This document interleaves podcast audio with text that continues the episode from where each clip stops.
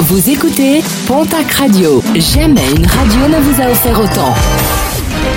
L'information locale à 9h, c'est sur Pontac Radio. Bonjour Jean-Marc Courage Sénac.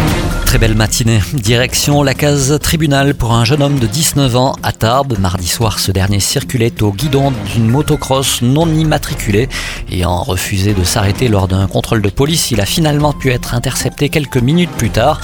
Placé en garde à vue, il sera prochainement présenté devant la justice. Son véhicule a par ailleurs été saisi. Un bâtiment agricole désaffecté a été la proie des flammes hier matin à Lagor, dans les Pyrénées-Atlantiques, une ancienne porcherie où étaient divers objets. Les propriétaires ont eu le temps d'enlever les pièces les plus importantes. Aucune victime n'est fort heureusement à déplorer. Les dégâts ne sont que matériels. Retour des contrôles mardi prochain à Pau, la sulfateuse à PV, la voiture LAPI qui permet de repérer les voitures contrevenantes au stationnement va reprendre du service. Elle était restée au garage pendant la période de confinement la limitation de durée de 48 heures sera par ailleurs de nouveau active pour les abonnements résidents et longue durée.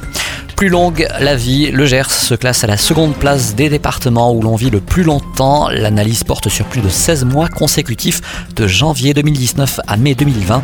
82,6 ans en moyenne, soit 80 jours de moins qu'en Aveyron, qui se classe en tête des départements.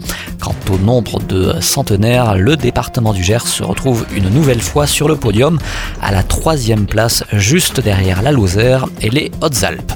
Un rappel avec des perturbations attendues ce jeudi dans la distribution d'eau potable sur plusieurs communes en raison du nettoyage obligatoire annuel des cuves. Ce jeudi matin, seul est concerné la commune de Cahuzac sur la Dour. Cet après-midi de 13h à 17h, perturbations possibles à Castelnavet, Lupiac, Saint-Pierre d'Aubésis, Lannes-Soubiran, Margouette, Maims, Magnan, Perched et Lupéviols. Perturbations de 15h à 20h du côté euh, des communes d'Orinçan, Bernède, Projean, Ségos et Lanux.